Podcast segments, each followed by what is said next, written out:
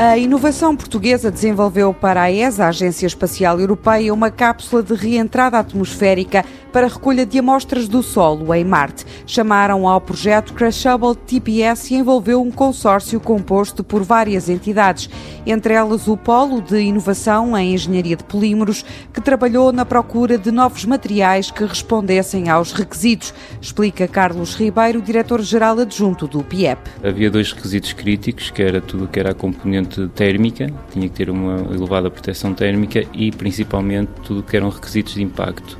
O principal objetivo era proteger uma cápsula que traz, um biocontainer que traz matéria do, do espaço e um, proteger a quando da entrada na atmosfera e de quando aterrasse entre aspas, ou quando caísse no mar ou na terra. Tanto o desenho como a combinação de materiais, desde poliméricos à cortiça, passaram com sucesso nos ensaios de simulação e hoje esta inovação 100% portuguesa é já usada como referência pela Agência Espacial Europeia. Isto mesmo sublinha Paulo Antunes da Critical Materials, outro dos parceiros. A cápsula foi experimentada, obviamente foi modelada numericamente, mas também foi feito todo o processo de impacto na superfície terrestre, foi testado, experimentalmente testado em em, escala real.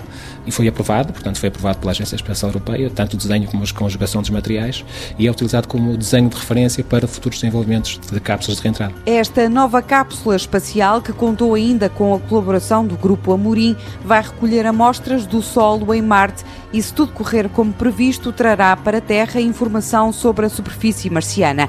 Um passo de gigante, sublinha Paulo Chaves, do ISQ, outro dos parceiros, só comparável à primeira missão à Lua há 50 anos. Pela primeira vez chegaram à Terra, pela primeira vez foram analisados em laboratórios terrestres, o que permitiu esclarecer uma série de dúvidas relativamente à formação da Lua, como é que ela evoluiu, etc.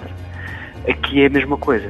Portanto, esta missão vai contribuir para aumentar de uma forma muito importante o conhecimento que nós temos do planeta Marte e isso, por sua vez, pode levar a outras coisas. A missão junta várias agências espaciais do mundo e deverá ser lançada nos próximos anos.